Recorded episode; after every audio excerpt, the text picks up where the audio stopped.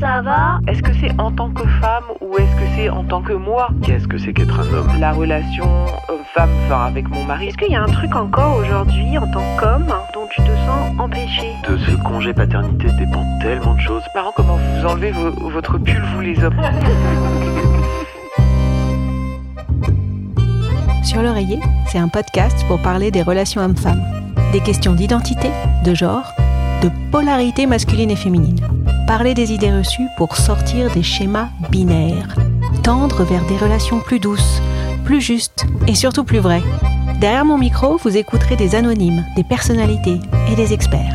Nous allons démêler toutes les pelotes de laine du féminin masculin. Je suis Caroline Loisel. Soyez les bienvenus sur mon podcast, sur l'oreiller. Géographe du genre. C'est le métier d'Edith Marouet-Jouls. Être géographe du genre, c'est s'interroger sur le rapport entre les individus et les espaces. Après un DEA de sociologie obtenu en 1997, elle œuvre pendant 18 ans au sein des collectivités territoriales. Elle est experte des politiques de jeunesse et de l'égalité de genre dans l'espace. Suite à une thèse de doctorat en 2014, Edith fonde l'AROB, l'atelier recherche Observatoire Égalité. C'est un bureau d'études spécialisé dans l'aménagement égalitaire des espaces et la lutte contre les stéréotypes de genre. Concrètement, Edith accompagne les établissements scolaires sur le terrain pour créer de meilleures interactions entre les petits et les grands et entre les garçons et les filles, qu'ils se connaissent plus et mieux. En 2022, son ouvrage Faire jeu égal est publié. Il présente sa démarche et sa méthode de travail. Dans cet épisode, Edith nous décrit ses expériences vécues. Notre échange est ponctué du témoignage de Camille, 12 ans, en classe de 6e, et d'Antoine, 9 ans, en CM1. Douce écoute. Bonjour Edith. Bonjour. Je te remercie d'avoir accepté mon invitation. Tu es géographe du genre et à t'écouter, j'ai ressenti que c'était ta mission de vie d'être géographe du genre. Est-ce que tu peux nous éclairer sur ce métier? Depuis combien de temps il existe? Quel est euh, son périmètre? Et pourquoi tu as choisi ce métier? Oui, très bien. Alors, euh, géographe, euh, je suis docteur en géographie, hein, c'est un diplôme. Ce sont des études euh, en géographie sociale. Euh, la question du genre, c'est ce qu'on appelle le paradigme d'études. Euh, il y a, euh, par exemple, euh, des sociologues des classes sociales, euh, des sociologues ou des géographes de la question des groupes ethniques. Voilà, donc en fait, c'est mon paradigme d'approche de mon sujet euh, et de mes territoires sur lesquels euh, je travaille. La géographie, euh, finalement, c'est une euh, contrainte ou en tout cas une, une limitation, une frontière spatiale euh, qui euh, sur lequel sur laquelle on va euh, comprendre à la fois des enjeux sociétaux, mais des enjeux aussi de relations euh, dans l'espace. Et moi, ce qui m'intéresse, c'est la relation fille-garçon et la relation femme-homme euh, dans tous mes espaces d'études. Alors, notamment, tu interviens dans les écoles. Tu es intervenu aussi dans les espaces de loisirs en général. C'était d'ailleurs le périmètre de ta thèse. Qu'est-ce qui se passe aujourd'hui quand on te fait intervenir? Qui te fait intervenir? Quelles sont les interrogations euh, qui sont posées à ce moment-là où on appelle Edith? Alors, aujourd'hui, euh, ce sont euh, ce qu'on appelle les propriétaires du bâti scolaire. Euh, donc, ce sont les euh, mairies, les villes pour les écoles élémentaires, et puis les départements pour pour les collèges qui sont propriétaires du bâti scolaire. Donc, j'interviens sur des missions qu'on appelle d'accompagnement à la maîtrise d'usage. Euh, comment on transforme un espace à travers l'observation des usages et en particulier, puisqu'on vient me chercher sur ça, les usages filles-garçons. Le degré de relation ou d'absence de relation fille-garçon, comment on peut agir sur l'espace de cours, mais aussi euh, sur l'installation, par exemple l'aménagement d'un réfectoire, euh, sur la question des toilettes, qui est ma grande question aussi euh, depuis plus de 15 ans, pour favoriser, ou en tout cas pour régler aussi des problèmes, interroger des problèmes sociétaux, comme la question de l'égalité, par exemple. Alors, on va écouter un extrait de deux enfants que j'ai interrogés sur la question de savoir qu'est-ce qui se passe dans une cour d'école. J'ai interrogé Antoine et Camille. Je leur laisse la parole. Ah oui, bah dans la cour, tiens, par exemple. Euh, Est-ce que tu as remarqué que les filles, elles faisaient des choses euh, différentes des garçons ou vous faisiez par tous un peu pareil? bah, ça dépend. Par exemple, euh, dans la cour, les filles, en général, elles parlent. elles peuvent aussi jouer, mais par exemple, je veux faire des chats. Mais par exemple, les garçons, ils sont plus foot. Euh. Enfin, en fait, a- ça s'appelle l'AS, c'est euh, dans la cour entre midi et euh, 13h50. Midi, Non, 13h10 et 13h50. C'est euh, plein de sports euh, variés. D'accord. Et ça, en général, il n'y a que les garçons qui les font. Ah oui, Mais les filles, par exemple, elles vont plutôt là-haut faire euh, tennis de table ou euh, badminton. Ça d'accord. Et, et pourquoi les filles, elles vont pas faire les trucs de l'AS là? Bah si, c'est toujours l'AS, mais euh, elles font pas de foot parce que il y a que les garçons en Il y a fait que et les ça garçons. les intéresse pas. Ouais, du coup, ok, ça marche. Bon, bah, du coup, je vais reposer la même question à Antoine. Euh, dans, la cour de récré, tu joues à quoi, toi? Bah au foot, parfois on peut jouer à, la corde à sauter aussi. Ah oui. Ouais, parfois Top. on joue à la à sauter, Ouais. on s'amuse à faire des sauts, le plus de sauts en 30 secondes. Ah oui, c'est chronométré. Ouais, c'est chronométré. du coup, ouais, ça nous amuse un peu. Parfois, quand on n'a pas le ballon euh, de foot, bah parfois on s'amuse à faire des jeux comme ça, ou des chats, des chats glacés, plein de choses comme ça. D'accord. Et du coup, alors, comment ça se passe dans la cour de récré? Moi, c'était il y a très longtemps. Euh, vous jouez euh, entre garçons, c'est garçons et filles mélangés Comment ça marche? Bah au foot, c'est que garçons, juste deux trois filles parfois. Et euh, sinon à la corde à la corde à sauter, c'est garçons et filles mélangés. Ok. Et quand les filles elles jouent au foot, ça se passe comment? Bah bien, on leur fait des passes et tout, ouais, Ouais. ça va. Il y en a même parfois qui marquent des buts, donc euh, ouais, c'est bien. Ah ouais, cool. Ouais. Génial. Du coup, ouais, on s'amuse, euh, c'est bien. Bon, chouette. Camille, tu veux rajouter quelque chose sur euh, à quoi tu joues toi dans la cour et... Euh, bah ça dépend des fois. Par exemple, euh, bah parfois on parle de divers sujets, mais parfois on fait des chats avec euh, les garçons parce que si on fait que les filles, en fait, c'est mieux de, je sais pas comment dire, mais de de mélanger un peu. Ouais. Et euh, bah c'est amusant. Comment ça te fait réagir les paroles d'Antoine et de Camille sur ce qui se passe dans une cour d'école au niveau des jeux et des interactions entre les garçons et les filles? Alors, ça ressemble euh, à ce que je croise tous les jours hein, dans mes terrains euh, quand j'arrive. Euh, c'est à la fois la question de l'occupation de l'espace, c'est-à-dire qui prend l'espace physique. Donc, on voit que les garçons ont un espace d'expression des corps. Le jeu, la question du football, hein, qui reste une, un jeu qui légitime plutôt la présence des garçons. D'ailleurs, on entend bien que quand ils jouent à chat, hein, tous ces jeux de chat, euh, chat, euh, chat glacé, euh, les chats loups vipères, etc., où là on est sur une, prescription de public, enfin qui sait jouer, hein, c'est ça, c'est la question d'être fort en ça aussi, qui est beaucoup plus mixte. hein, donc on voit bien que cette question de pas jouer ensemble ou de pas partager, par exemple, un jeu collectif ou un jeu sportif, c'est pas naturel. hein, c'est aussi une forme d'organisation, une forme d'auto peut-être interdit, mais aussi euh, sûrement euh, euh, une forme de d'interdit, d'empêchement, c'est-à-dire tu ne peux pas jouer ou je pense ou j'ai entendu vous les filles vous êtes nulles au foot et donc du coup je vais pas m'autoriser à aller dans cet espace-là puisque elles font du sport. hein. D'ailleurs leur lieu à elles de pratique est un lieu qui est confidentialisé. On comprend que en haut euh, c'est dans, dans un espace de salle et ça c'est quelque chose que je remarque très souvent. Euh, c'est pas que les filles n'ont pas d'activités proposées au sens euh, d'activités dites de filles, Euh, mais souvent elles sont enfermées euh, et les enfermer, bah, c'est déjà empêcher les garçons d'y aller. hein. Ça c'est une des premières choses qu'on remarque. Les garçons vont le verbaliser, vont dire ah non mais moi euh, je vais pas aller jouer avec les filles, j'ai peur d'être traitée de fille. Donc euh, en même temps s'enfermer dans une pièce, euh, c'est euh, j'allais dire se condamner au regard des autres hein, symboliquement, Euh, et en même temps c'est aussi confidentialiser ce que elles elles apportent. Euh, euh, c'est ne pas voir leur corps jouer, euh, ne pas faire sujet à l'espace du dehors. Être dedans, c'est jamais être dehors. Donc tout le travail aussi d'organisation d'espace, c'est bien de reprendre ces usages-là, de les comprendre, mais de dire que ben, elles ont besoin, elles aussi, d'être visibles à l'espace du dehors, et donc il va falloir partager l'espace de foot et l'espace de badminton. Alors, on pourrait te rétorquer, j'imagine que tu as déjà eu cette objection. Écoute, Edith, c'est la nature, ça a toujours été comme ça.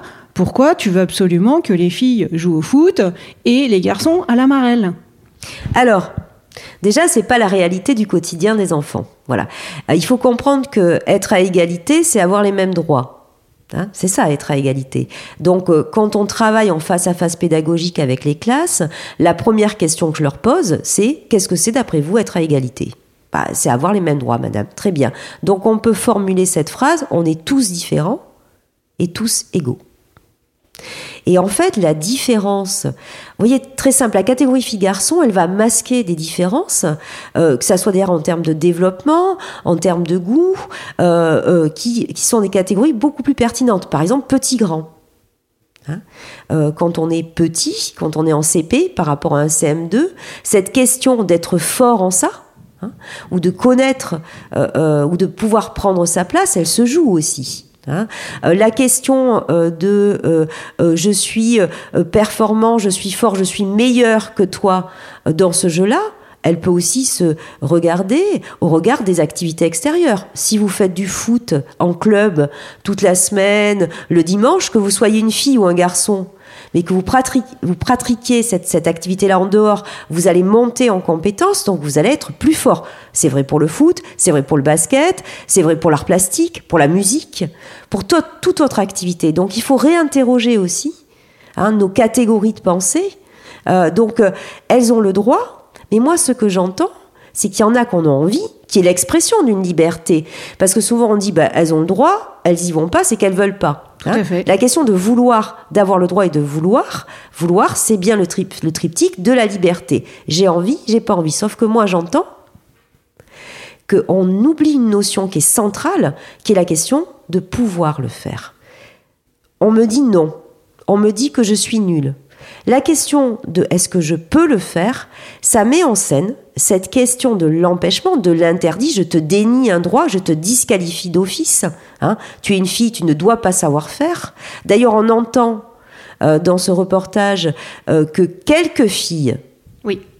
Euh, vous voyez, donc, ils, font des passes à ses filles et parfois elles marquent un but. Voilà, alors déjà, il y a déjà, il y a la question est-ce que Jouer au football, c'est la mise en scène de la performance individuelle, donc de marquer que des buts. Moi, c'est quelque chose que j'interroge aussi euh, euh, sur le jeu. Est-ce que faire, qu'est-ce que euh, elles savent pas jouer, elles marquent pas. Mais pardon, dans une équipe, tout le monde ne marque pas, et encore heureux. encore heureux qu'il y, en ait qui défendent, qu'il y en ait qui fassent des passes. Voilà, enfin, c'est toute la question de à quoi on joue. Est-ce que c'est vraiment au football qu'on joue? Hum. Parce que si c'est au tir au but, si... des fois je leur dis, vous n'avez pas expliqué votre jeu.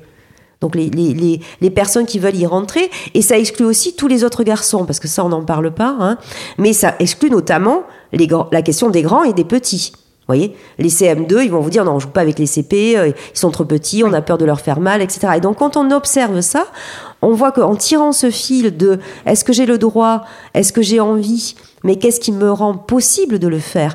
Eh bien, on va, travailler toutes ces notions qui sont le cœur hein, de la question féministe aussi, c'est-à-dire de la domination ou du pouvoir au sens euh, collectif des garçons, hein, mais aussi au sens euh, de la mise en scène euh, de la relégation. Hein. Je vais entendre, moi, quand on marche sur le terrain, on nous pousse, nous, madame, on peut pas traverser, on se prend des ballons, enfin tout ça. Donc c'est des verbatims du quotidien, en fait, qui montrent bien qu'il y a un pouvoir qui s'exerce euh, un rapport de force qui est inégalitaire, mais c'est aussi la notion de pouvoir, et c'est ça qui est très important dans mon travail, c'est celle de rendre possible. Oui, parce que donc les filles ne se sentent pas en capacité de pouvoir le faire, et les garçons ont l'air d'avoir des comportements qui ne rendent pas non plus possible le fait qu'elles puissent euh, rentrer. Et ça va dans ce sens-là, et ça va aussi dans l'autre. Quand tu disais tout à l'heure, J'imagine que les garçons n'ont pas envie d'aller en espace plus confiné à l'intérieur pour aller jouer au badminton voilà, comme disait Camille, c'est dans les deux sens que ça se joue. Mais tout à fait, en fait, et donc là, rendre possible, c'est la manière dont on va transformer aussi la manière de jouer ensemble, la question du partage, la notion de partager, parce que c'est partager à la fois, et on l'entend bien aussi, hein, euh, de, partager avec qui on joue, c'est-à-dire ben, qui a le droit de jouer, ben, tout le monde en vrai. Ça. Donc, euh, il va falloir s'organiser avec ça. Moi, quand j'entends les garçons, enfin certains garçons qui jouent en classe et qui me disent, oui, mais madame, de temps en temps, on les accepte les filles. J'ai dit, c'est pas possible. On vient de définir ce qu'est l'égalité, c'est avoir les le droit. Donc, tu n'as pas à autoriser ta camarade. Oui, a Elle a le droit d'être là, donc il va falloir travailler avec ça. Donc ça, c'est extrêmement important et les enfants le comprennent. Et la deuxième notion de partage, c'est partager à quoi on joue. C'est-à-dire qui décide du jeu. Et ça, c'est extrêmement important. Pourquoi? Parce que quand on fait un travail de diagnostic avec les enfants, quand on leur dit, euh, quand on leur demande d'abord, qu'est-ce que tu as envie de faire, toi? De quoi tu aurais besoin comme espace pour, pour toi, euh, ou regarde comment s'organisent les autres jeux, on va entendre aussi, oui, alors non seulement ils jouent au foot, ils prennent tout l'espace, mais en, mais en plus, bah, les jeux de chat, du coup, ils se font sur l'espace calme. Vous voyez, c'est-à-dire tous les autres jeux collectifs vont prendre euh, de l'empreinte physique. Euh, on, on va trouver que, par exemple, les toilettes, c'est un camp. C'est le camp pour l'épervier. Pour... Donc ça, c'est pas du tout adapté. Donc il va falloir aussi partager entre différents besoins des enfants, d'ailleurs qui peuvent être sur deux heures de récréation aussi, enfin, on- n'est pas euh, sportif ou envie de courir pendant deux heures. On peut aussi avoir besoin de s'installer, de se poser, de se reposer, de faire un jeu euh, euh, collectif de société. Ces grands espaces de discussion dont elle parle, on discute, mais on discute, c'est aussi un besoin sociétal. hein. Ça peut faire sujet d'un espace, discuter parce que euh, on est mieux installé quand euh, euh, on a des espaces. Par exemple quand on met ces tables là où on les voit discuter où on voit se mettre par dessus différentes hauteurs etc c'est une stratégie la discussion aussi pour faire mixité. Donc ça veut dire que on aura un espace de jeu collectif mais dans lequel aussi il faudra décider à quoi on joue.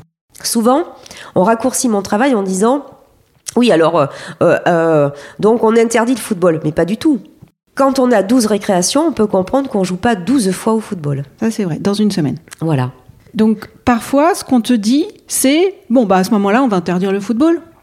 Tous les jours. Alors, c'est pas ce qu'on me dit, c'est le reproche qu'on me fait quand on comprend pas mon travail. Voilà, j'ai eu euh, je sais pas combien d'articles. La géographe qui veut interdire le football, pas du tout. En réalité, sauf que c'est un jeu comme un autre. C'est un jeu aussi qui est identifié, enfin pour lequel faire de la mixité c'est beaucoup plus compliqué. Que ça soit la mixité petit-grand encore une fois ou fille-garçon comme on l'entend euh, très bien là.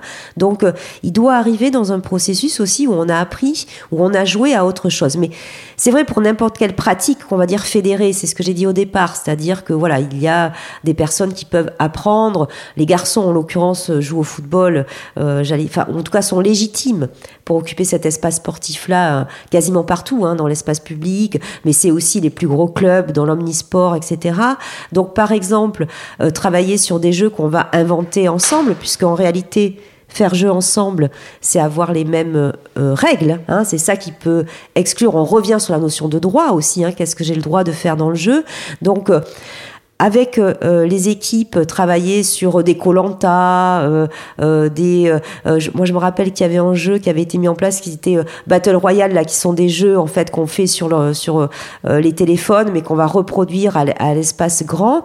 En fait, là, on est tous aussi et tout à niveau, à égalité sur la question de la performance, c'est-à-dire je sais bien le faire, voilà. Et là, on va s'amuser et apprendre aussi, à, à jouer comme ça. Ça permet aussi de faire de la mixité après dans le football, de consentir que euh, voilà tous et tout ensemble, on peut avoir une place et que la question de se faire plaisir ou d'être aussi dans la compétition, c'est aussi l'équilibre des équipes. C'est pas que la mise en scène de la performance individuelle. Voilà, et ça c'est intéressant à travailler. Alors, parfois, dans les cours d'école, il y a des carnavals. On écoute un petit extrait. Est-ce qu'il y a eu un carnaval récemment euh, dans ton école? Euh, oui, il y en a eu un le 24 mars et on s'est bien amusé. J'étais un joueur de foot.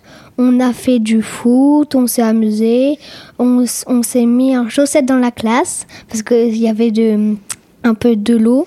Et ouais, on s'est bien amusé, c'était bien. Donc, toi, tu as choisi le déguisement de joueur de foot? Oui. Ok. Et tes copains? Mes copains, il y en avait qui étaient en capitaine, euh, capitaine marin. Euh, Il y en avait aussi qui étaient en, en pirate. Mhm. Euh, Il y a aussi des filles qui étaient en princesse ou en... Aussi, il y en avait une en pirate, une fille. Ouais. Et C'était bien? Ouais, c'était bien. Mhm. Du coup, on voyait les, déguise- les déguisements des autres et du coup, ouais, c'était amusant. Du coup, la dernière fois que tu t'es dé- tu t'es déguisé, c'était à quelle occasion? Bah, c'était aussi pour un carnaval en primaire, je crois. Et tu te souviens en quoi t'étais déguisé Oui, en Cléopâtre. En Cléopâtre? Avec euh, une robe blanche et plein d'accessoires bleus et jaunes. Et qui est-ce qui a eu l'idée de ce déguisement? Euh, bah, j'hésitais entre princesse et Cléopâtre et je trouve que ça faisait plus original de me déguiser en Cléopâtre qu'en princesse parce que je pensais que tout le monde allait se déguiser en princesse. Et alors, ça a été le cas? Euh, oui, il n'y avait pas beaucoup de Cléopâtre et plein de princesses différentes quand même. Plein de princesses différentes Et qu'est-ce qu'elles- en quoi elles étaient différentes, les princesses? Bah, c'est pas la même couleur euh, de robe. Ah oui Mais sinon, c'était des princesses avec des noms ou pas? Ça faisait référence à des films, à des dessins Euh, animés? oui, c'est par exemple euh, Réponse ou Aurore, ça dépendait. Aurore, c'est... elle vient d'où déjà, Aurore, la princesse Aurore? Euh, c'est. euh, je sais plus c'est quel film, mais elle est blonde. D'accord. Ok. Et, euh, et là, là si tu avais une soirée qui était organisée, euh, ou toi-même, c'était toi qui organisais une soirée, et tu voudrais que ça soit déguisé, tu aurais envie de te déguiser en quoi en ce moment? Mhm, bonne question. Un truc plus original que princesse, toujours princesse Cléopâtre. Ouais. Peut-être en une fille de manga, je sais pas. ou- Ah ouais, une fille de manga Ah ouais, c'est ou, marrant. euh, une fille japonaise, euh, je sais pas. Ok, très bien. Dans les écoles que tu accompagnes, est-ce que tu constates les mêmes types de déguisements, garçon-fille Et qu'est-ce que que t'en penses? Qu'est-ce que ça révèle? Alors c'est extrêmement intéressant, Carnaval. Euh, et d'ailleurs, c'est intéressant pour tout le processus de cette question égalitaire. Vous savez, quand on entend, ça change. Moi, je, ça fait des années que je travaille sur euh, ces questions-là, et je me rappelle euh, euh, de maîtresses. euh, J'ai eu l'occasion d'être euh, euh, sur les sur les écoles quand il y avait carnaval, qui étaient toutes heureuses, bon, qui prennent conscience aussi de ce sujet-là. C'est pas un sujet facile à travailler aussi, mais bon, il est il est intéressant et qui était les réussites, elles sont aussi intéressantes dans ce, dans ce, dans cette question-là, et qui étaient toutes contentes. Ils me disaient venez voir, venez voir. Je vais vous montrer les photos. Ou venez voir. euh, on a euh, des filles pompières, policières, euh, voilà, des, des pirates, comme on entend là. et en fait, ça m'a, ça interroge beaucoup parce que cette question, elle est aussi de penser que faire égalité, finalement, c'est que les filles euh, soit d- dans le monde des garçons, en fait, que ce qui ferait valeur finalement, ce qui fait égalité, c'est que euh, elles aient autorisation, j'allais dire, ou elles s'autorisent euh, euh, à, à être dans le monde euh, des garçons. Mais par contre, moi, à Carnaval, et c'est bien ce qui est expliqué ici, j'ai jamais vu, je ne vois pas nous ne voyons pas encore des garçons qui s'autorisent euh, aussi à être dans la question de prendre soin, la question euh, de la princesse, euh, la question de, de traverser aussi. C'est quand même l'objet de carnaval. L'objet de carnaval, c'est l'idée du travestissement, de traverser dans, dans l'autre monde, de s'autoriser ce jour-là. Mais ça peut être ne serait-ce que cette question justement de la tenue vestimentaire. Et moi, je trouve hyper intéressant parce qu'on se rend compte que finalement, d'abord, euh, dans les jeux, ce qui, fait non-mixité, et elle le dit aussi à un moment donné, euh, euh, c'est les garçons qui s'organisent entre eux et qui disent aux filles, non, euh, je te prends pas dans mon jeu. Donc elles, elles se retrouvent de fait entre elles. La non-mixité, c'est aussi d'abord un groupe qui dit, je reste dans l'entre-soi. Hein. Donc elles, se retrouvent en non-mixité. D'ailleurs, quand on change les espaces scolaires, elles vont dire, j'y vois deux avantages, je peux jouer à mes jeux, et ça c'est important, hein, c'est cette question du partage. Je peux asseoir mon sujet, c'est-à-dire que euh, si elles n'ont pas envie de jouer au foot, ça veut pas dire qu'elles n'ont pas le droit d'avoir un espace grand pour elles, pour exprimer d'autres jeux. Voilà. Et ça, c'est vraiment, vraiment important. Et elles vont dire, j'y vois un deuxième avantage, les garçons jouent avec nous. Voilà. Euh, et donc, cette question de carnaval, elle montre euh, comment euh, cette identification, ou en tout cas, qu'est-ce qu'être une fille et qu'est-ce qu'être un garçon, c'est d'abord aussi un stigmate vestimentaire. Hein, euh, c'est d'abord une distinction qui s'opère immédiatement, d'ailleurs chez, dès chez les bébés, c'est ce que j'explique très bien dans mon livre, euh, sur ce besoin visuel, vestimentaire, de dire est-ce qu'en face de moi j'ai une fille ou un garçon? Donc c'est les codes couleurs, euh, mais pas uniquement. hein. C'est toute l'accessoirisation du monde des filles. D'a- D'ailleurs, elle raconte bien cette question aussi de la princesse. J'en ai marre. Euh, finalement, euh, on va dès, la, dès la naissance des filles attendre d'elles qu'elles décorent l'espace. Hein. Euh, c'est à la fois décor euh, euh, au sens du pluriel, décor. Elles sont décors, donc c'est belle, amoureuse, têtue. Je- Coloré. je le montre très bien dans mon livre, mais vraiment, c'est-à-dire c'est des inscriptions qu'on met sur des bodies. Vous voyez ce que je veux dire pour les bébés. Voilà, donc sur leur corps physique, on inscrit euh, des attributs de décoration de l'espace. Et chez les garçons, on inscrit sur leur corps physique la notion de courage, euh, la notion de vaillance, de détermination, la force. Moi, j'ai beaucoup travaillé la notion de force, fort. Fort comme papa, fort, fort. C'est écrit en gros sur les t-shirts. Et encore une fois, c'est ce qui va se retrouver Et ça, c'est plus des attributs d'action dans l'espace que Oui. des si tu devais mettre en parallèle attributs de décor d'un côté, attributs Alors, de Tout à fait. Alors d'abord, il y a la question de la valeur sociétale. hein. Enfin, le courage, Oui. c'est une valeur euh, très portée humainement. hein. Euh, la question de la vaillance, de la détermination, c'est aussi, c'est du vocabulaire aussi de travail, par exemple. hein. Donc, euh, on peut pas dire que ça influence pas cette question-là. Et d'ailleurs, on la retrouve dans les comportements. Donc, je vais décorer, je me mets en princesse. Et les garçons vont être euh, dans euh, voilà des, des notions de Capitaine, force, de voilà capitaine, voilà capitaine de marine. Enfin, c'est drôle, c'est pas matelot, c'est capitaine de marine. Et donc, et d'ailleurs la notion de force, on la retrouve aussi dans la justification. Moi, j'ai travaillé beaucoup la question sportive, hein, euh, mais sur, ne serait-ce que sur cet espace de foot, euh, c'est fort, ça légitime au sens de je suis fort en ça et je suis fort physiquement. Et la question du rapport de force, c'est aussi ce qui se joue dans l'empêchement. Je t'empêche. Et là, tu abordes le sujet du corps, parce que d'un côté, un corps qui décore, une fille, et Oui. de l'autre côté, un corps qui euh, agit, qui performe, qui est dans la force. Tout à fait, c'est ça. Et en fait, euh, quand on fait corps, et ce qui est vrai après dans l'histoire, euh, j'allais dire, d'une génération, c'est-à-dire comment les filles grandissent aussi dans cette question-là, on va le retrouver sur tout- toutes les questions fondamentales inégalitaires, c'est-à-dire, et en particulier sur la question des violences. Les violences qui s'adressent aux filles et celles qui s'adressent aux garçons ne sont pas les mêmes. hein, et elles sont basées sur ce principe-là. Donc le corps des filles, Hein. Merci de décorer, mais pas trop. Elles vont dire dès 12 ans euh, qu'elles ne savent plus comment s'habiller, hein, la pression sur la tenue vestimentaire. Moi, je travaille beaucoup les propos de l'insulte. Hein. Euh, et chez les garçons, euh, on va agresser euh, les corps, mais sur la mise en scène de la virilité, c'est-à-dire de la force. Es-tu assez fort Ça, c'est ce qu'une insulte d'un garçon à une fille? Non. Non. Alors sur la question du harcèlement scolaire, c'est Ouais. de ça dont je te parle là. Euh, tu vois, donc on va retrouver euh, donc des proportionnalités. D'ailleurs, l'espace scolaire est intéressant à, à observer parce que c'est un des rares espaces, enfin c'est le seul d'ailleurs que je connaisse, où la question de qui est agressé euh, fait qu'il y a autant de filles quasiment que de garçons, enfin, autant de garçons pardon que de filles Ça, c'est ce qu'on constate. C'est un constat.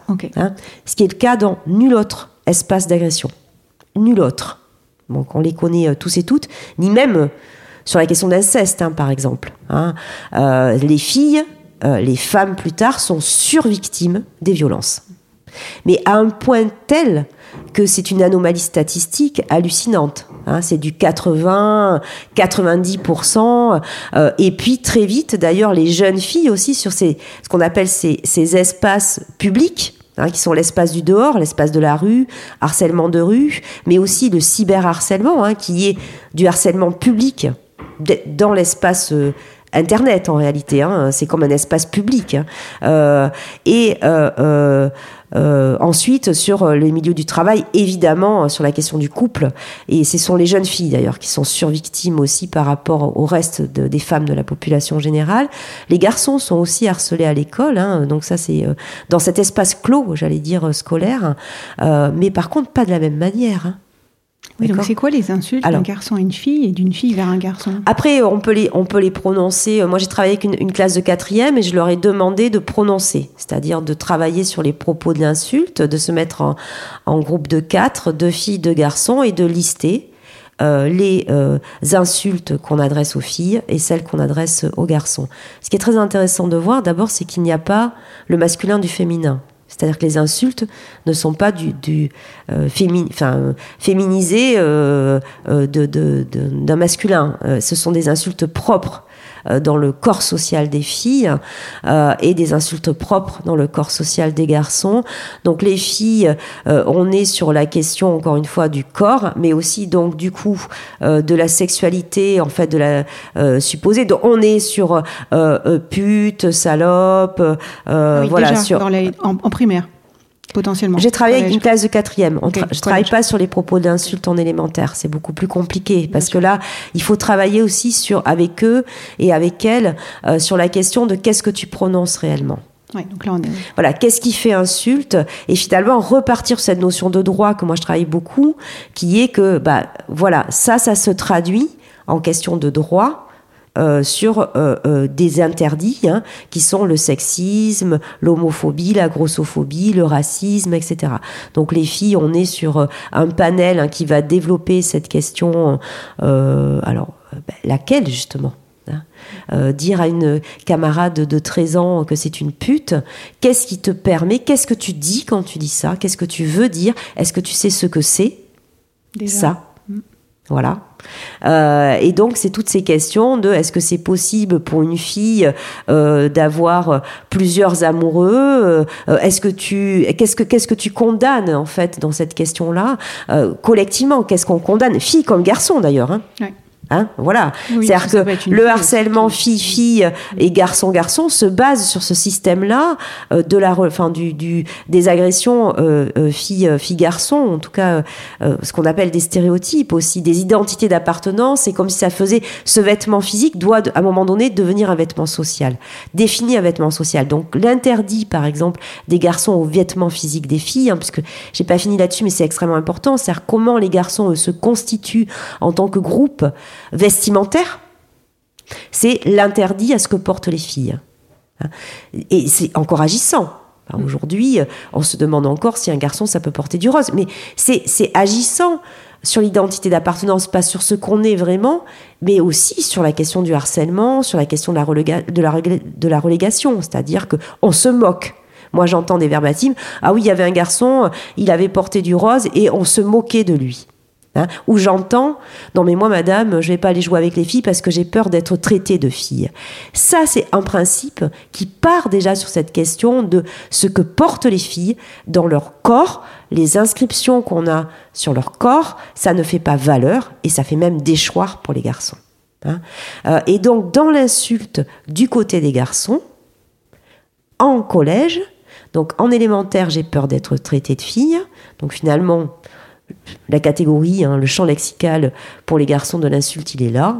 Fais pas ta fille, sois pas une fille, t'es une fille, etc. Voilà. Et en collège, c'est la question de l'homosexualité. hein. Donc sur 10 insultes, 11 concernent une insulte homophobe. PD, tapette, euh, enfin tout le panel du champ lexical. Et là, ce sont à la fois des filles qui peuvent dire ça à un garçon ou des garçons Oui, qui bien peuvent sûr. dire ça Parce qu'après, on a travaillé sur l'émergence du propos de l'insulte. Quand c'est que ça arrive? Est-ce que c'est une relation interindividuelle? Est-ce que c'est une relation euh, d'un groupe? Est-ce que c'est dans, la cour de récréation? Est-ce que c'est dans la classe? Est-ce que c'est dans le couloir? Est-ce que c'est dehors? Est-ce que c'est dans l'espace de rue? Est-ce que c'est dans, le, dans la pratique sportive hein, dans, le- dans les entraînements? Euh, Donc ça, c'était très intéressant aussi à, à relever.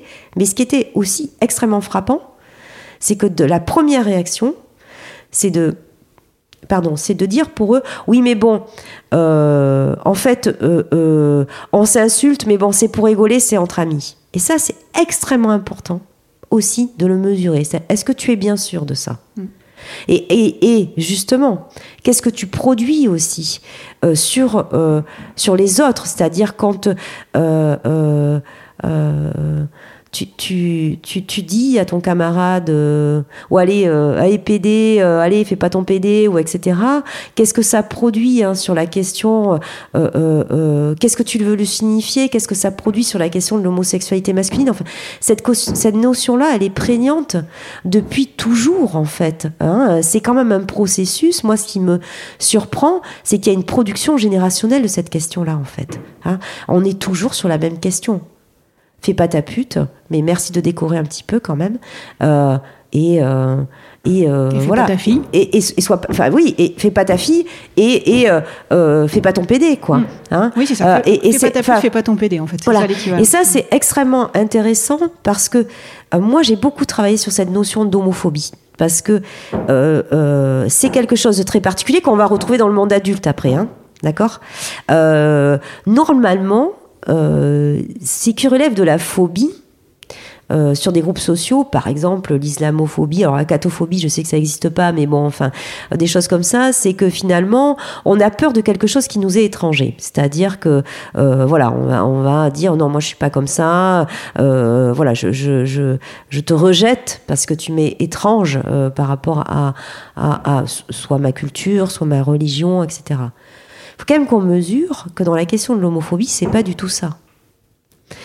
Euh, Dans la question de l'homophobie, on a peur d'être identifié comme homosexuel quand on est un garçon d'ailleurs, hein, parce que c'est quand même la question, c'est essentiellement la question de l'homosexualité masculine.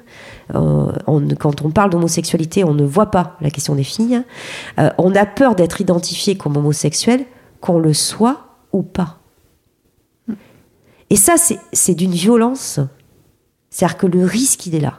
Il faut surtout pas qu'on puisse penser que, quelle que soit ma sexualité, et ça, c'est- une souffrance, évidemment, dans le groupe des garçons eux-mêmes aussi, hein, euh, euh, mais aussi c'est un interdit à des tas de relations, à des tas de perméabilité au monde des filles. Parce que n'importe quoi, finalement, euh, peut poser cette question. Et donc, c'est euh, ok, euh, c'est un PD. Pourquoi? Parce qu'il mange avec les filles à, table, parce qu'il va jouer, il va prendre un espace de discussion, parce que il va adopter des codes vestimentaires, porter un bracelet, mettre du, vernis à ongles, à ongles. Je veux dire, on est quand même sur des choses comme ça. C'est-à-dire que ça crée cette norme-là. Elle va créer des interdits qui, ne, qui, à un moment donné, nous rendent en incapacité de faire appel à nos valeurs.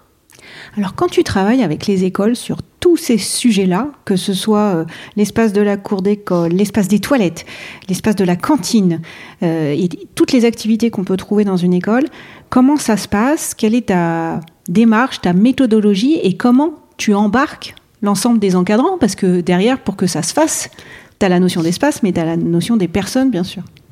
Alors moi j'ai beaucoup de chance euh, parce que, enfin j'ai beaucoup de chance. En tout cas j'ai choisi euh, une méthodologie qui est une méthodologie immersive.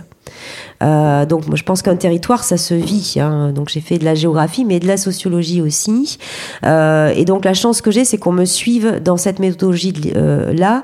Donc qui vise à, travailler sur 4 à 6 mois sur un établissement scolaire. Alors pas avec un présentiel euh, quotidien, hein, mais avec une méthode de travail qui demande aussi du temps. Donc je vais travailler en classe sur ce qu'on appelle des face-à-face pédagogiques avec des outils d'ailleurs euh, de la géographie qui est euh, sa propre perception, euh, spatialisation de l'espace. C'est-à-dire je vais leur demander dessine-moi ta cour, où es-tu le plus souvent, avec qui, comment tu te déplaces. On n'a pas parlé des mobilités, mais c'est extrêmement intéressant. hein.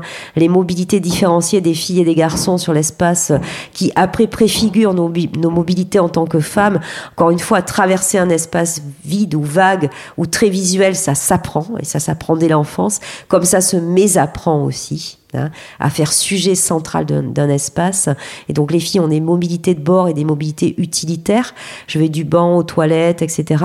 Et les garçons crabouillent. euh, Crabouille, j'aime bien ce Fort. terme. C'est-à-dire ils se déplacent, ils me disent mais euh, moi je vais partout, madame. Comment je fais? Ben vas-y, mets-moi, mets-moi ton dessin et on les voit voilà occuper. Alors pas tous les garçons, mais cette espèce de d'insouciance, d'égale liberté Donc, en fait. Statistiquement, ça se voit sur les dessins. Mais Les bien sûr, alors les dessins, c'est d'une richesse pour moi en termes de travail. C'est d'abord quel, quel, espace ça prend dans ma tête. Par exemple, un espace collectif, le jeu du foot, etc. Comment sur mes dessins, en fait, déjà, je mets mon petit espace à moi, un immense espace qui est pas forcément, euh, je veux dire, euh, en, accord avec la réalité hein, de la mesure spatiale de- des espaces. Mais déjà, c'est super intéressant. Euh, la question de l'amitié, qui pour moi est une question centrale. hein, je vais leur demander d'après, avec qui es-tu le plus souvent à l'espace de cours de récréation? Donc, en fait, ils se préfigurent avec un F bref, entouré. Et puis, si c'est une fille, par exemple, et je leur dis, vous, tu me mets, voilà, si tu es avec deux filles, un garçon, enfin voilà, je, montre un exemple.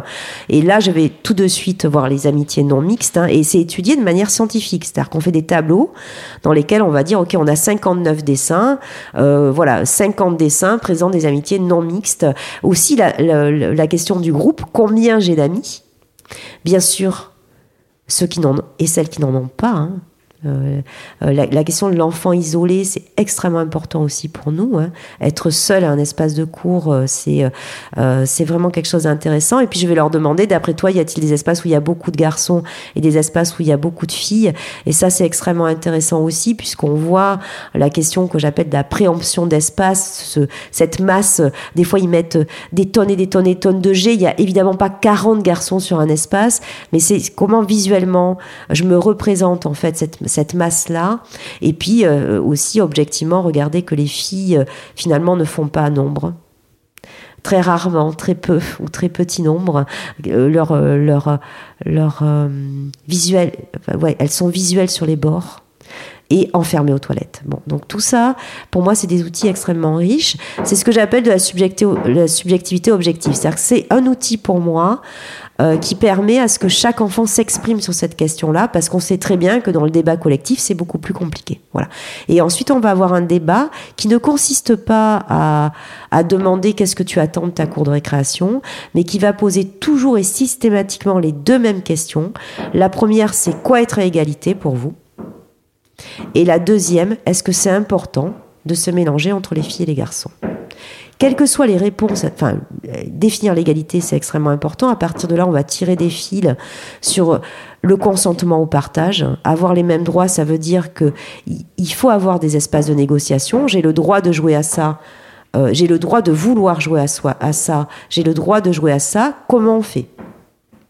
Tu veux jouer au foot Je veux jouer à chat ou à la balle assise ou au ballon prisonnier. Comment on fait? Qui décide de ça? Et ça, on va pouvoir les aider après. Euh, mais c'est aussi partager, c'est laisser sa place. Et ça, la notion de renoncer. Ok, tu as le droit, aujourd'hui je te laisse ma place. C'est extrêmement important parce que après, ça préfigure aussi euh, dans des relations probablement plus intimes de laisser partir, de renoncer à la relation.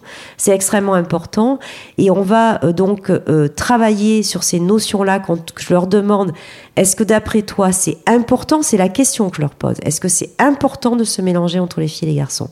Je leur demande pas s'il faut le faire. Euh, voilà, si c'est, est-ce que c'est important? Important pour eux et important euh, aussi sociétalement. Et que j'entends, oui madame, parce que comme ça on peut apprendre à se faire confiance, et que j'entends, oui, comme ça on peut devenir amis. En fait, et c'est là aussi où je pense qu'on mesure pas cette question-là, c'est que l'absence de relation fille-garçon, ça fait relation violente plus tard, et que le premier refus dans euh, je joue dans l'entre-soi, c'est la notion d'amitié, qui est une, une des notions pour moi humaines les plus riches Hein. Et alors, pourquoi Pourquoi c'est si compliqué, l'amitié fille-garçon Ça l'est dès le CE2, peut-être même avant, c'est préfiguré, et c'est durable. Hein. C'est-à-dire qu'au collège, on ne résout pas cette question-là. Au contraire, elle s'aggrave. La séparation fille-garçon et cette notion d'amitié fille-garçon impossible. Hein. Pourquoi c'est important? Parce que derrière va se cacher aussi ces notions après euh, d'homophobie, euh, de euh, oui alors c'est pas possible ou d'hétéronormativité aussi. C'est pas possible, ça n'existe pas l'amitié fille-garçon. On est voilà, on est soit amoureux, j'allais dire, euh, soit on est dans un rapport de séduction, soit il y a un doute sur sa vraie identité, quoi. C'est-à-dire que comment ça se fait qu'on soit perméable au monde des filles quand on est un garçon, ou inversement, qu'est-ce qu'on a à se dire, à discuter si c'est pas pour entrer en, rapport de séduction? Ben non, en fait. Hein. Donc à la fois ça interroge euh, et puis aussi euh, cette question quand même qui est de dire déjà tout petit oui mais bon on joue pas ensemble parce qu'on va dire qu'on est amoureux ou ou oui mais est-ce que l'amitié, ça peut être aussi un présupposé ou une préfiguration de l'amour? Pourquoi pas? Enfin, s'aimer, c'est se connaître aussi, c'est partager des choses. Hein euh, donc c'est extrêmement intéressant. Et, euh, l'amitié, c'est aller trouver chez l'autre euh, des, des sujets, des objets de conversation, de commun, d'humanité. Et Moi, je dis toujours, la mixité fille-garçon, ça peut être aussi le conflit, le dissensus. On n'est pas amis avec tout le monde. C'est pas ça qu'on cherche dans la relation, dans la mixité. Mais l'interdit à aller chercher dans l'autre monde, en fait, euh, euh, une relation euh, amicale, c'est quand même grave. Et ça masque quelque chose qui est beaucoup plus dangereux. C'est l'inverse.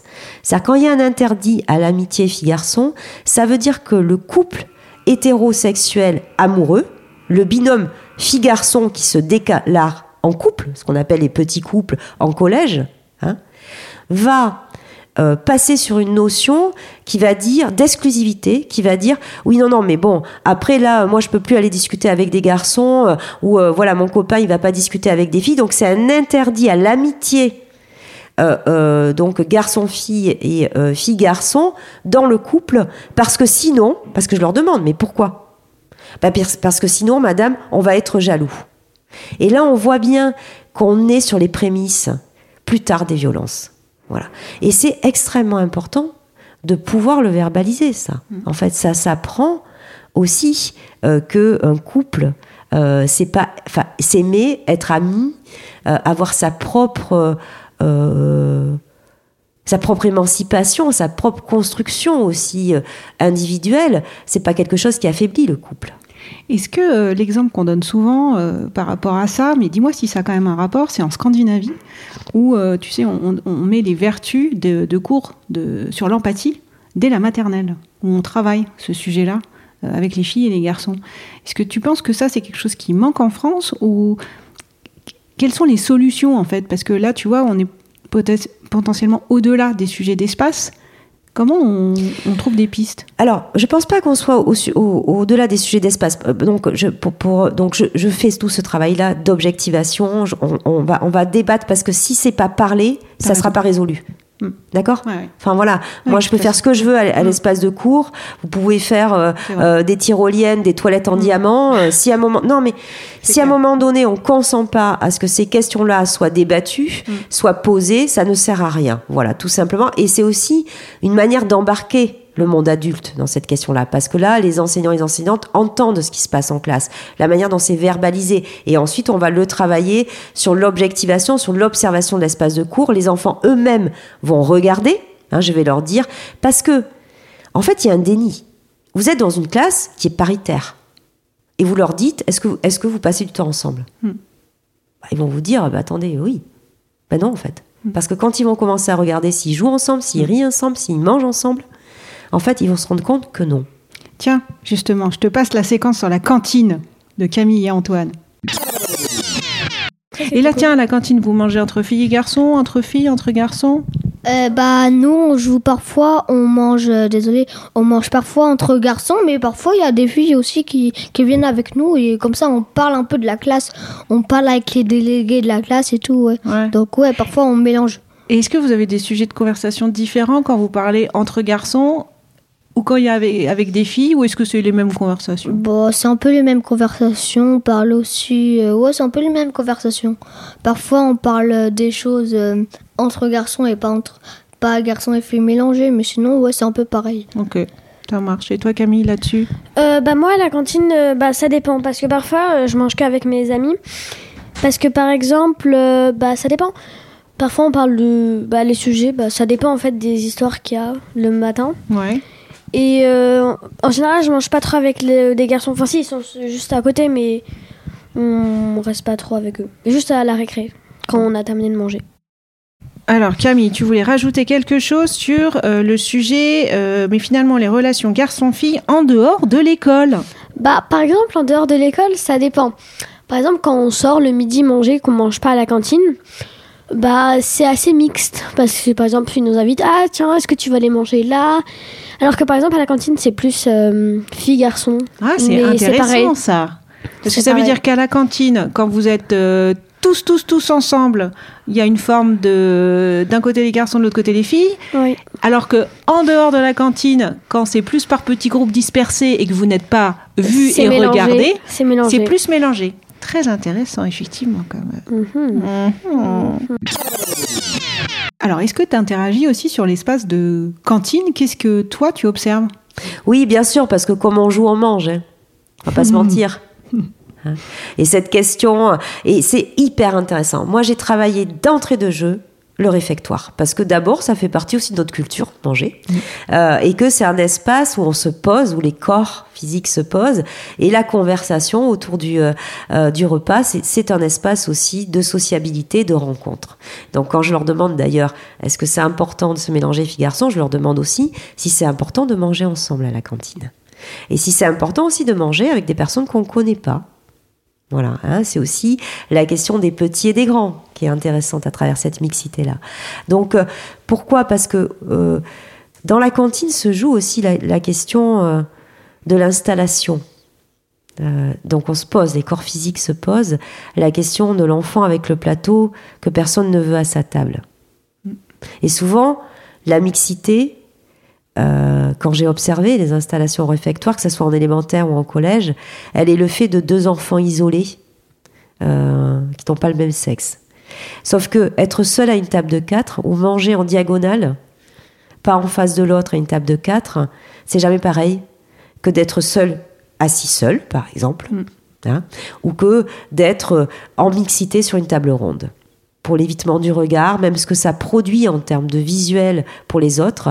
Euh, donc, on, on a, j'ai travaillé l'espace de cantine euh, beaucoup, et aussi avec des notions euh, d'auto-organisation, c'est-à-dire que c'est souvent très rigide, quoi. C'est au milieu, on est, à- voilà, il y a des grandes tablées de garçons. D'ailleurs, elle, elle raconte très bien. On est à côté, mais on se parle pas. Donc, C'est c'est ça. tablé de filles, c'est tablé de garçons. Donc, encore une fois, on peut avoir des stratégies sur les assises. Les tables rondes, c'est quand même beaucoup plus difficile pour s'éviter, et le, et le côte à côte n'est pas le même.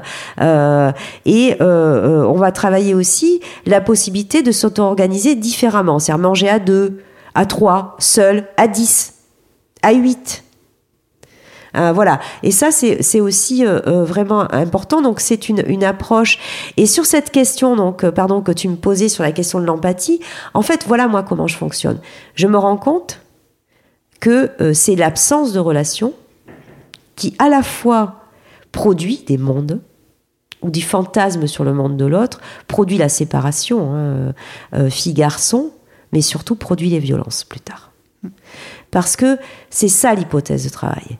C'est que euh, parce qu'on va jouer ensemble, parce qu'on va ex- exprimer du conflit qui sera re- retravaillé par des adultes, parce qu'on va aussi sortir euh, de ces questions euh, de euh, euh, oui de souffrance identitaire au sens de voilà tu ne dois pas être comme ça un vrai garçon ça fait ça une vraie fille ça fait ça etc qu'on va amenuiser la question des violences hein. Euh, d'ailleurs des violences alors des, des garçons sur les filles puisque et des hommes sur les femmes plus tard puisque objectivement je l'ai dit tout à l'heure il y a une anomalie statistique qui se joue à la fois de qui est survictime qui subit les violences qui est le corps social euh, euh, et le corps physique individuel des personnes identifiées comme filles ou catégorisées comme femmes et filles, mais qui fait subir quoi Et ça, si on ne se la pose pas collectivement, c'est ça l'anomalie aussi statistique, c'est que 90% des violences exercées sur les femmes sont le fait d'hommes ou de personnes identifiées comme dans le corps social des hommes. Euh, donc ça veut dire qu'il n'y a pas de nature, ni dans la vulnérabilité, ni dans l'agression, parce que sinon on consent. Quand on dit aux féministes, vous voulez transformer une nature, quand on fait le procès, le mauvais procès, c'est-à-dire que on parle gender, oui les théories du genre, ils veulent que les garçons deviennent des filles, mais non, personne ne fait ça. Quand on est féministe, on dit qu'il n'y a pas de nature dans qu'est-ce qu'être une fille et qu'est-ce qu'être un, garçon, et on dit donc qu'il n'y a pas de nature dans la construction des violences, et que donc on peut agir. Mais ça veut dire qu'on agit aussi sur la construction de l'agression. Et donc on pose aussi la question de l'égale valeur de ce que portent les filles entre elles. On pose la question de est-ce que ça a autant de valeur de prendre soin, de respecter la règle C'est l'éducation des filles. Soit, et c'est comme ça que ça se traduit euh, objectivement dans les espaces à vivre et dans l'école. J'allais dire, c'est réussi ça. pour une grande majorité d'entre elles. Moi, quand, je, quand euh, on commence ou quand on, écoute euh, Espace de Eleonore Gilbert, par exemple, hein, qui est ce- ce- cette petite fille qui explique son empêchement à pouvoir prendre de la place dans l'espace de cours, à jouer avec les garçons au foot, etc. Et qu'à un moment donné, elle explique la règle, c'est-à-dire on peut pas prendre le ballon en sortant de la classe et courir euh, parce que les maîtresses ne veulent pas, et qu'on lui dit, ben t'as qu'à le faire, quoi. Puisque les garçons le font, t'as qu'à toi aussi courir, te mettre tout de suite des- dessus, euh, même si t'as pas le droit de courir. Euh, et elle dit non, moi je veux respecter la règle. Mais pourquoi c'est important ce que je suis en train de dire? Parce que ça, ça dit aussi que peut-être faire valeur, c'est pas que les garçons, les, les filles, faire égalité, jouent au foot, toutes, ou dans le mode, en tout cas de la mise en scène de la performance qui est proposée, hein, mais bien que ce qu'elle porte, elle, dessiner, converser, elle le dit, faire conversation, avoir des espaces calmes, jouer autrement, faire tourner la corde, c'est pas, c'est aussi proposer, inviter à jouer avec les autres. Et moins sur la mise en scène de la performance, puisqu'elles sont disqualifiées d'office, et bien que c'est ça aussi qui fasse valeur sociétale. Et ça, on le mesure pas bien. Et ça, c'est aussi des notions d'empathie. Les filles, comme elles sont éduquées, en jouant à la poupée, dès euh, la petite enfance, puis ensuite sur qu'est-ce qu'être une mère aussi, par rapport à qu'est-ce qu'être un père, porte des valeurs sociétales riches pour une société. Et c'est tout l'exercice qu'on a à faire aussi ensemble, que ces questions-là, elles fassent sujet central de l'espace de cours. Et moi, par exemple, je centre les espaces calmes. Il n'y a pas de raison que les espaces dits d'activité de filles, mais qui sont des espaces mixtes en réalité. hein. Centre, ça veut dire que tu les mets au centre? Oui, Ils sont plus sur les bords. mais non. Parce que ce qu'on dit souvent, euh, on a tendance à dire oui, mais bon, les petits jeux de filles. Donc là, on a un jugement de valeur à la fois sur leurs besoins d'espace. Et qui révèlent le besoin, enfin, la logique numéraire dont tu as parlé tout à l'heure. Petits jeux, elles sont pas beaucoup. C'est un Voilà, petit alors déjà, elles jouent petites, enfin non, pas nombreuses, donc c'est un jugement de valeur aussi, mais c'est aussi un jugement sur, c'est des petits jeux, vous voyez Mm. Enfin, tu vois, c'est-à-dire c'est des, c'est des jeux qui, qui, qui voilà, euh, qui d'ailleurs, sont pas a- importants, ouais, je veux dire, ça, et puis ouais. bon, et puis surtout, non mais, ouais, et puis bon, elles s'auto-organisent, je veux dire, on n'a pas besoin non plus, ça va, pour discuter, euh, pour dessiner à la craie, ou pour, dans un coin, pour, danser, enfin faire leur choré, euh, elles ont qu'à prendre les marches, quoi. Ah, Hein. c'est ça. D'accord Donc coin, là, tu dis même pas que ça a de la valeur pour les autres, et en particulier pour les garçons. Nous, quand on fait danser à l'espace central de cours, on fait danser une cour de récréation entière. Donc la cour euh, d'école euh, idéale, elle serait comment? D'abord, c'est une, c'est une cour euh, dans laquelle la norme, c'est plus chacun ses jeux, ou chacune ses jeux, euh, où c'est plus euh, l'entre-soi des filles et l'entre-soi des garçons, mais aussi l'entre-soi des petits garçons entre eux, des petites filles entre elles, hein, enfin les- la question des petits grands. Mais c'est une cour où ce que, quand visuellement on regarde, la norme, c'est jouer ensemble. Ça veut pas dire qu'on peut pas être dans l'entre-soi.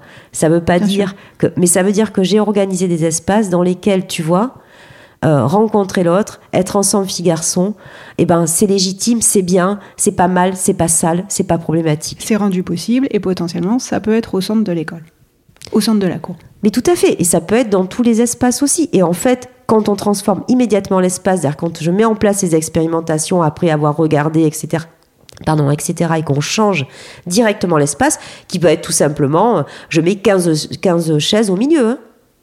Tu vois, enfin, à un moment donné, les filles, elles me disent, moi j'ai besoin d'espace pour discuter. Comme euh, euh, elles font jamais visuel et tout ça, ben on les met. Et autant te dire que les garçons viennent directement sur ces espaces-là. voilà. D'un seul coup, ils ont Donc envie de même discuter, si, de se mettre si sur une j'ai chaise. voilà, même si j'ai sept, sept chaises euh, euh, filles, sept chaises garçons, et ben euh, dans les stratégies d'étoiles de dos à dos, on les voit se parler. En tout cas, ils entendent ce que disent les autres, ils se temporisent entre eux. Enfin voilà. Donc c'est c'est une et puis c'est une cour d'école dans laquelle euh, on entend beaucoup de rires, dans le dans laquelle euh, euh, c'est joyeux. Voilà. Ils le disent d'ailleurs, hein, Antoine et Camille, s'amuser. C'est toujours euh, un des mots qui. Ouais, Alors on s'amuse. pour, puisque tu me lances la perche, voilà, c'est très intéressant, oui. C'est, euh, j'ai travaillé dans une école il y a très longtemps que j'ai suivi en ce qu'on appelle ensuite cohorte, donc du CP au CM2 quand j'ai fait ma thèse à Mont-de-Marsan et je revenais régulièrement sur le terrain.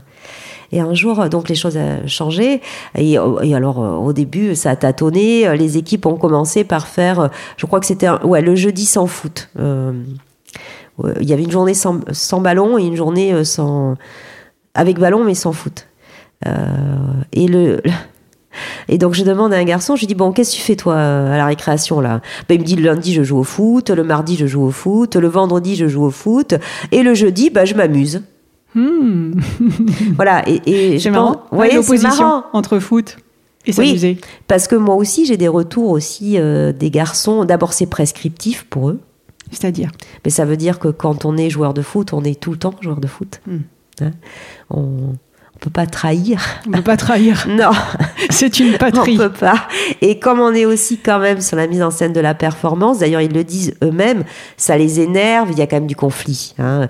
Il y a du conflit dans la mixité, ce qui est assez naturel et qui, qui pose cette, cette question du conflit des corps, mais aussi du conflit des corps sociaux. Moi, quand je les fais jouer ensemble, c'est oh ouais, au début c'était super, à la fin ça s'est super mal passé. Ben vas-y, explique-moi pourquoi. Ouais, parce qu'après, au bout d'un moment, les filles elles ont commencé à dire qu'on trichait, etc. Cette question, voilà, de ok, mais bon, euh, on va aussi travailler là-dessus. Je veux dire, la mixité, c'est pas pas du conflit, au contraire. C'est parce que s'exprime aussi le conflit des corps et des corps sociaux. Qu'est-ce qu'être une fille, qu'est-ce qu'être un garçon, que plus tard on fera pas violence dans la relation. Enfin, moi, je reste persuadée là-dessus. Euh, et donc, c'est une cour euh, dans laquelle aussi les garçons s'autorisent à rêver, à dessiner, à faire perles, à faire de la corde à sauter, à danser, à chanter. Euh, s'autorisent la perméabilité avec le monde des filles parce là- que ça apporte autre chose. Et là, ils disent Je m'amuse quand ils font pas du Oui. foot. Parce qu'il y a peut-être moins d'enjeux de compétition, moins d'enjeux de performance, de marquer des buts. Oui, et puis bon, je veux dire, c'est rendre possible pour tout le monde. Enfin, je veux dire, enfin voilà, enfin, c'est, c'est, Et c'est- ça ne veut pas dire qu'il faut ah, que les garçons arrêtent de jouer au foot non plus, qu'on leur interdise ça tous les jours. Ça ne voudrait rien dire. Non, c'est ça- juste que ça circule plus. Alors, déjà, ça c'est très intéressant. D'abord, il y a aussi la question euh, euh, de catégorie, on l'a dit un petit peu euh, au départ. C'est-à-dire, cette catégorie-là, elle est aussi, bon, des garçons c'est sportif, les filles c'est calme. Bon, bah non, en vrai. Voilà. Donc, déjà, il y a la mobilité sur les usages. Enfin, pardon, en deux heures, on peut avoir envie de se poser, quoi. Voilà. Mais comme c'est des espaces ouverts, je viens, je prends le bouquin, pouf, au bout d'un moment, je m'ennuie, je pose le bouquin, et voilà. Et je reviens sur mon espace à courir. Ou, euh, ah ben tiens, euh, là, euh, euh, bah, je vois des filles en train de discuter, ou, et, des copains en train de dessiner, etc. Ben, je vais sur la table, je fais mon dessin ou je fais mon jeu de société. Voilà, je passe du temps à faire ça, et puis hop, je ressors et je vais sur l'espace de jeu collectif. En fait, il n'y a pas d'identité euh, sportif, non sportif. Chaque enfant euh, peut euh, avoir des moments où il a besoin de courir et des moments où il a besoin d'être au calme. Sur deux heures de récréation, je pense que ça, c'est assez compréhensible par toutes et tous. hein. Donc, il y a déjà cette question-là. Et puis... la question euh, du foot, encore une fois, on peut aussi se poser, enfin, je l'ai dit, c'est à quoi il joue. Hein. Enfin, pour moi, un sport fédéré, c'est un sport qui est accompagné. Il y a des règles. Il y a aussi la question euh, euh, de, l'espace dans lequel on joue. On joue pas sur un terrain de Ligue 1, hein, voilà. Donc, jouer plus petit, on peut travailler plutôt de l'attaque-défense. Enfin, on n'a pas un terrain de foot, et encore heureux, dans un espace scolaire, quoi. Je veux dire, c'est pas le lieu. Quand on est un terrain de jeu collectif, donc ça veut dire qu'on qu'on va aussi réorganiser. En fait, qu'on va retravailler. C'est quoi jouer ou faire une partie de foot dans un espace qui est contraint. Voilà. Et moi, j'ai des enfants qui me disent aussi, des garçons qui me disent Ah, mais c'est très bien, maintenant on joue plus petit. Donc on joue, euh, euh, c'est-à-dire qu'on a moins d'espace, clairement, voilà. Euh, et donc on joue différemment, on se fait moins mal, on s'insulte moins, on se court moins dessus. Et ils me disent aussi, bah c'est normal, parce qu'on l'a vu en classe.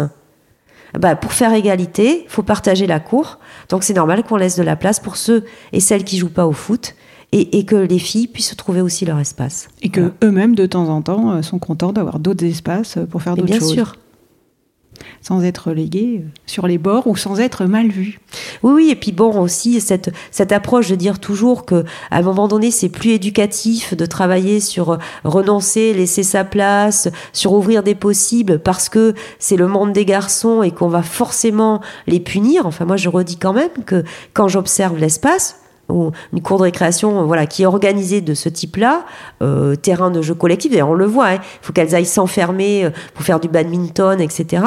Que j'ai euh, quand même, euh, allez, 10 ou 15% des garçons de cet espace-là qui occupent 80% d'un espace de cours. Ça veut dire qu'il y en a 90 ou entre 80 et 90 autres, et on le compte hein, physiquement, on compte ça pour prendre une prise de conscience collective qui ne trouvent pas leur place, qui n'ont pas leur place ou qui sont relégués dans des espaces dans lesquels ils ne peuvent pas s'exprimer quand même. Donc, y compris des garçons. Qui Mais ne bien sûr, il y a tous les autres garçons. Et ça, on en parle moins. Parce qu'on a tendance à se dire, ah bah de toute façon, tous les garçons, ils sont en train de jouer au foot. Bah non, pas tous les garçons. Ah mais non, pas tous les garçons, parce que le processus de euh, je disqualifie euh, d'office toutes les filles parce qu'elles sont moins fortes, euh, c'est hyper intéressant ça. Que tous les que, que tous les garçons, en réalité, tous les garçons entre eux sont à inégale force, que ça soit je sais le faire ou force physique. D'ailleurs, encore une fois, ça se voit très bien entre les petits et les grands. Voilà. Et donc, du coup, ça va exclure aussi tous ces garçons-là. Euh, sauf que ça va pas être vu ni verbalisé. Mais moi, dans les classes, j'ai des enfants qui me disent oui, ok, c'est vrai les filles. Euh, euh, elles- des garçons qui me disent oui, c'est vrai les filles, elles peuvent pas jouer, elles ont pas le droit, mais enfin moi non plus. Hein. Oui. Voilà. Et donc, c'est toute cette question qu'on va travailler aussi ensemble de qui fait l'équipe, qui décide. Je reviens sur ce que j'ai dit au départ. Partager, c'est partager le sujet, à quoi on joue. Je veux faire ça, c'est un espace pour le faire. Tu n'as pas à me dire que c'est euh, tout le temps foot et que j'ai pas le droit de le faire. Voilà.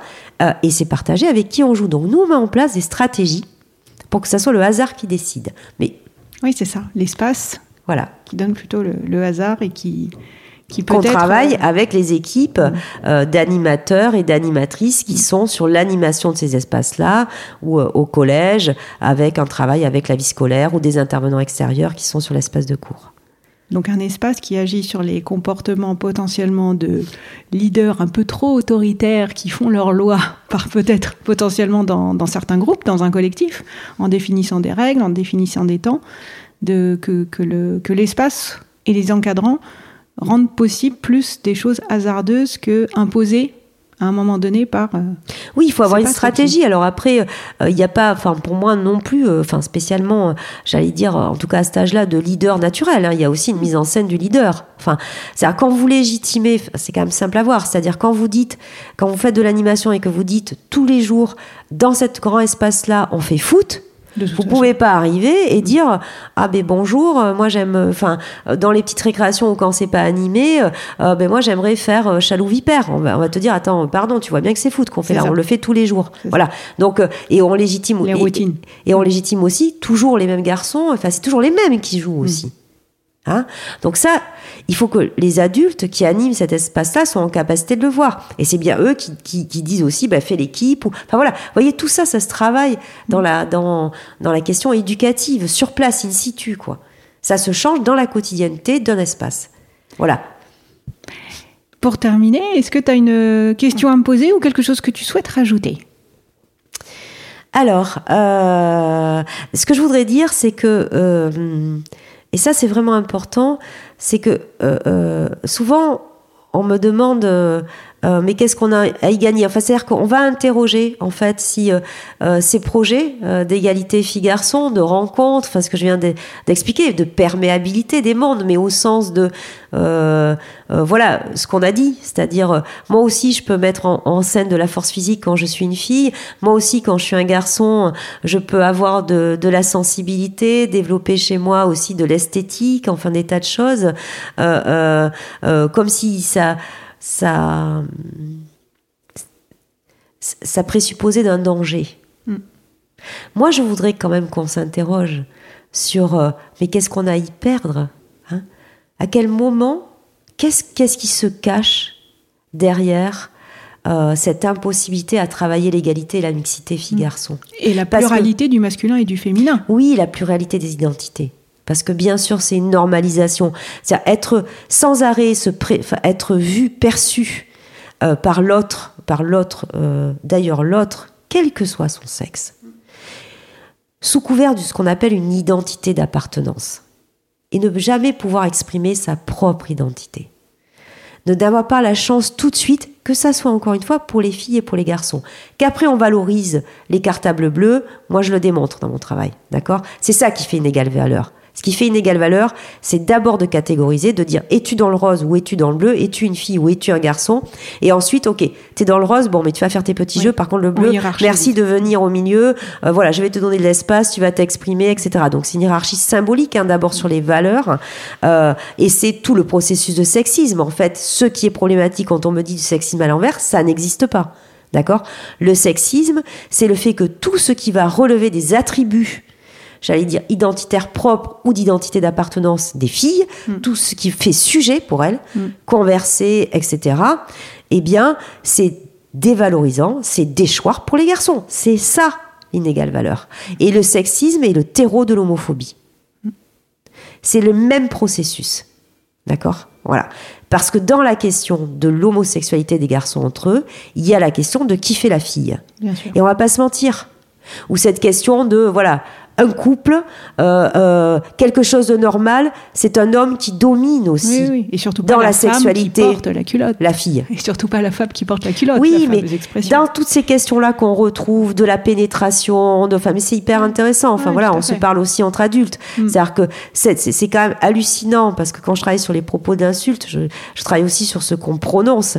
Donc euh, en fait, on peut dire à quelqu'un euh, euh, t'es un enculé ou je vais t'enculer, qui est quand même, enfin, je- pardon, enfin dans l'image, je vais t'enculer, on est sur un processus. euh, de relation sexuelle euh, qui, qui, qui peut être une relation homosexuelle. Mm.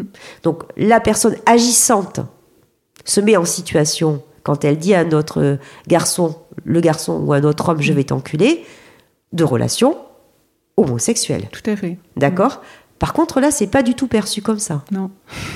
D'accord? Lui, il se dit pas, tiens, je suis en train de mettre, euh, oulala, au secours, euh, euh, voilà, je vais être identifié comme homosexuel, donc euh, au secours, vite, vite, euh, voilà. Non mais, enfin, c'est tous ces processus-là, quoi. Et je veux dire, c'est d'ailleurs tout ce qu'on va retrouver après euh, dans les propos, même euh, sur les réseaux sociaux, voilà, ce qu'on appelle euh, les, les, les phases de, de harcèlement masculiniste. On est, on est là-dessus, quoi. Ça ne change pas, enfin bon. Voilà, on parlera pas de, de l'actualité euh, aujourd'hui, mais bon, il y a bien cette question-là qui va persister, quoi. Et donc, euh, quand on se dit quand même, euh, oui, mais bon, euh, vous pouvez, par exemple, je vais prendre juste l'exemple des toilettes et je finirai là-dessus. Ah, super, Oui, on va elle- finir par les voilà. toilettes. Ouais, ouais, ouais, parce qu'il est hyper, hyper. euh, je pourrais pas tout dire parce que c'est Oui. passionnant en fait. Mais quand on me dit, donc moi, ça fait des années encore une fois que je travaille pour les toilettes mixtes et je travaille pour les toilettes mixtes au collège. Donc ça peut faire hurler. Toilettes mixtes, ça veut dire euh, c'est les mêmes toilettes, quoi. Garçon-fille, il n'y a pas d'un côté. Ça veut dire qu'on partage un bloc sanitaire. Voilà. Voilà. Donc sous condition d'aménagement du bloc. Donc ça, je l'explique bien. Et d'ailleurs, on va faire quand même deux blocs parce qu'il vaut mieux que d'avoir des blocs de 60 000 euh, toilettes. Euh, mais on fera un bloc petit et un bloc grand, qui est beaucoup plus pertinent sur encore une fois cette Bien sûr, catégorie sur qui masque. Donc pour pour il y a des tas de raisons que je peux justifier, mais je vais commencer par pas les justifier parce qu'on me dit est-ce que vous pouvez nous justifier, nous donner l'argumentaire pour les toilettes mixtes? Donc sans parler du collège, mais euh, vous pourrez le lire dans le chapitre 6 de mon, de mon travail, c'est extrêmement important d'aller au bout de la réflexion. En parlant que de l'élémentaire, d'enfants qui ont 6 ans, la réponse que je fais, c'est pouvez-vous me justifier des toilettes non mixtes? Oui. Oui, mais À l'inverse, la question. bah, excuse-moi, mais euh, si tu veux, à quel moment on pense que il n'y a pas de production sociétale de la distinction, que la non-mixité, c'est pas un message pour les enfants? Qu'est-ce que tu penses que croit une fille à qui tu dis, à 6 ans, tu peux pas te mélanger dans le bloc sanitaire? Des garçons. Tu ne peux pas partager un espace où tu vas faire pipi dans ta cabine privée, où tu vas croiser un garçon. Qu'est-ce que tu penses que ça fait aux garçons quand tu lui dis à 6 ans, tu n'es pas en capacité de partager un espace avec des filles parce que tu représentes un risque pour elles. On va pas se mentir là. Oui, parce que c'est ça. Non mais on va pas se mentir. C'est ça l'enjeu. Donc tu construis, C'est la peur de l'autre et la peur des filles. tu construis la peur chez les fait, filles, la vulnérabilité sociétale, ce qu'on appelle le sentiment d'insécurité. Mais tu résous pas l'insécurité, hein, parce que la le premier lieu où on s'agresse, c'est dans les toilettes. Donc elles sont non mixtes, mais bon, euh, pff, on a réglé aucun problème. 8 enfants sur 10 s'empêchent d'aller aux toilettes. Ok, tout va bien dans notre pays. Et d'un autre 8 côté, enfants sur 10 s'empêchent d'aller aux 8 toilettes. enfants sur 10 n'y vont que quand ils ne peuvent plus se retenir. Des filles comme des garçons. Et tu construis de l'autre côté. Tu condamnes un groupe social de sexe, les garçons, à être des potentiels agresseurs. Et c'est comme ça qu'on construit l'inégale statistique dans les violences. C'est d'abord comme ça. Et juste pour Parce que tu l'induis en fait. Tu l'induis, tu le. Mais comment Tu, tu le mets en Alors, place, quoi, dans des toilettes dire- euh, différentes. Non mais attends. Enfin, il faut quand même se parler entre grands. Moi, quand je vais sur les espaces scolaires, on se dit les choses, comme quand on parle euh, de la tenue vestimentaire réglementée dans les filles en collège. Enfin, dire, qu'est-ce qu'on est en train de faire quand on fait ça? Il faut se dire les choses jusqu'au bout. Qu'est-ce que tu penses, toi, qu'on dit d'autres? Comment tu me justifies, toi, la non-mixité? Symbolique ou quoi que ce soit? À quel moment c'est parlé, ça? Tellement que quand on fait des toilettes mixtes, que les filles, les, les euh, les enseignantes, pardon, euh, euh, bon, j'ai le vocabulaire de, de- de- du terrain, moi, les maîtresses, se disent, bon, Edith, sur la semaine d'expérimentation, là, on a compris le truc, on va faire ça, en fait, on va mettre, on va essayer aussi de faire des toilettes mixtes pour voir comment réagissent les enfants, et que derrière, on fait tout un boulot où on leur fait des cours magnifiques, où on met des espaces avec des transats, où enfin voilà, on s'éclate, on fait de la couleur, des fanions et tout ça. Bon, les enfants s'amusent, mais quand tu leur, tu leur dis, enfin, tu vois des parents et euh, euh, que les gamins tous les soirs ils rentrent de l'école, cette semaine-là ils disent, euh, et en particulier un garçon, il dit à sa mère, maman, tu sais que les toilettes sont mixtes. Maman, tu sais que les toilettes sont mixtes. Et quand elle vient, elle visiter en tant que parent la cour de récréation, qu'elle a un choc, elle se dit, mais il, il vit tout ça, mon enfant, tous les jours. Il a tous ces espaces-là qu'on lui a fait pour lui, etc. Et que la seule chose qu'il dit, c'est ça le soir en rentrant. Pourquoi il le fait, ça? Il le dit parce qu'il dit à sa mère, est-ce que tu as bien compris? Est-ce que tu es d'accord avec ça?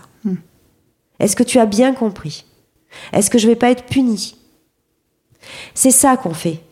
Et ça, on le fait pourquoi? À quel moment, en fait, chez toi, tes toilettes, t'as des urinoirs Mm.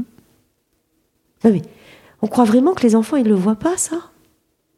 À, à quel moment tu partages pas un espace? Et derrière, on va t'inventer une histoire Ah oui, parce que ça laisse pas propre, ça... Non mais, euh, non, en fait. Donc tu évites un problème. Et éviter ce problème-là, c'est jamais le résoudre. Jamais. Jamais. Voilà.